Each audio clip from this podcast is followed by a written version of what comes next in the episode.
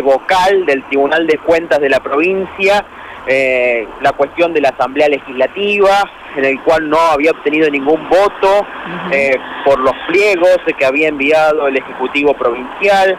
Bueno, recordemos que Biaggioni había sido denunciado eh, por diversas, diversas denuncias por cuestiones de violencia laboral y de género en trámite administrativo y judicial, esto se encontraba. Bueno sobre todas estas cuestiones, ahora surge un nuevo capítulo en esta historia, en el cual desde la mesa Ni Una Menos están denunciando eh, de lo que está sucediendo en Rosario precisamente, en donde eh, se está postulando a la esposa de Oscar Biagioni como jueza penal de la ciudad de Rosario. ¿eh?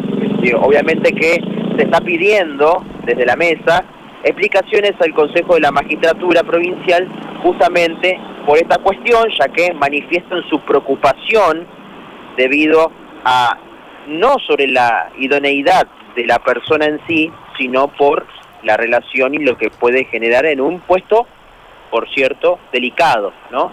Como es el de la justicia penal. Eh, vamos a escuchar la palabra de María Delia Costa, eh, que es representante de la mesa Ni Una Menos, en el cual nos decía lo siguiente. A ver. Eh, no, nosotros como Mesa Ni Una Menos yo soy integrante de una eh, de la mesa.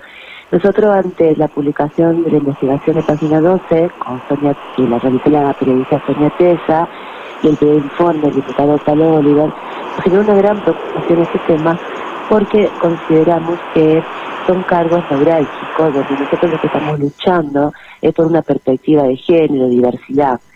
Eh, nosotros lo que queremos que eh, todo este movimiento que nosotros hacemos de la mesa y que hemos pedido en distintos actos que hemos eh, realizado, como el 8 de marzo, el 3 de junio o el 25 de noviembre, lo que pedimos justamente es la transparencia en los cargos públicos. Y no solamente la transparencia, sino también que las personas que acceden a esos cargos públicos sean personas idóneas, proba, porque acá está en juego eh, toda una responsabilidad y compromiso a la sociedad en cada uno de los cargos públicos que se concursan.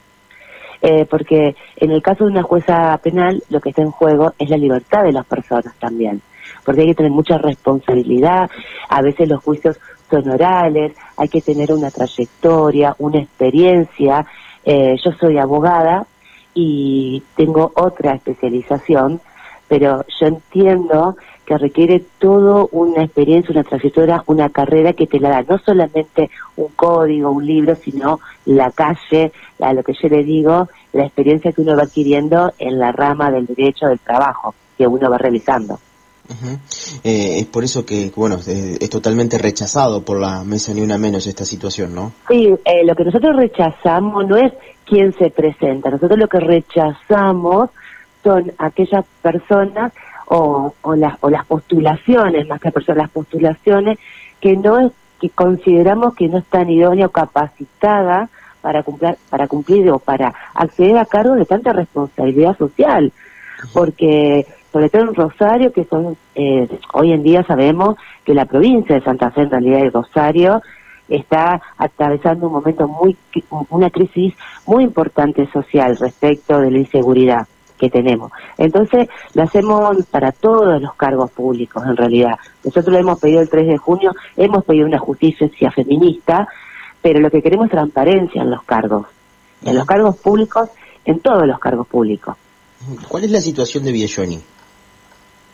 Eh, Biagioni es vocal del Tribunal de Cuentas, eh, tuvo un periodo de seis años y después por una serie de denuncias, de, hay sentencias de violencia de género eh, y laboral contra él, eh, bueno, eh, la, la mesa de una menos lo que trató es de hacer saber al gobernador Perotti que no envíe el pliego, porque aparte habían salido un par de, de situaciones, de noticias, que creo que están investigadas, en el MPA, entonces nosotros como mesa de una mera lo que solicitábamos era Perotti que no eleve el pliego.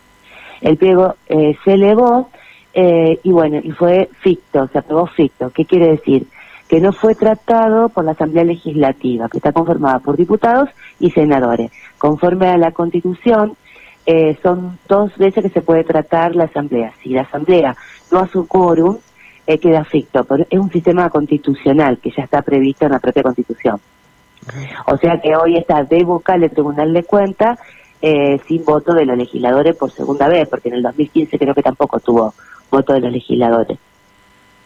Mauro. Bueno, hasta allí la escuchábamos, eh, en este caso María Delia Costa, con este caso, con este eh, repudio.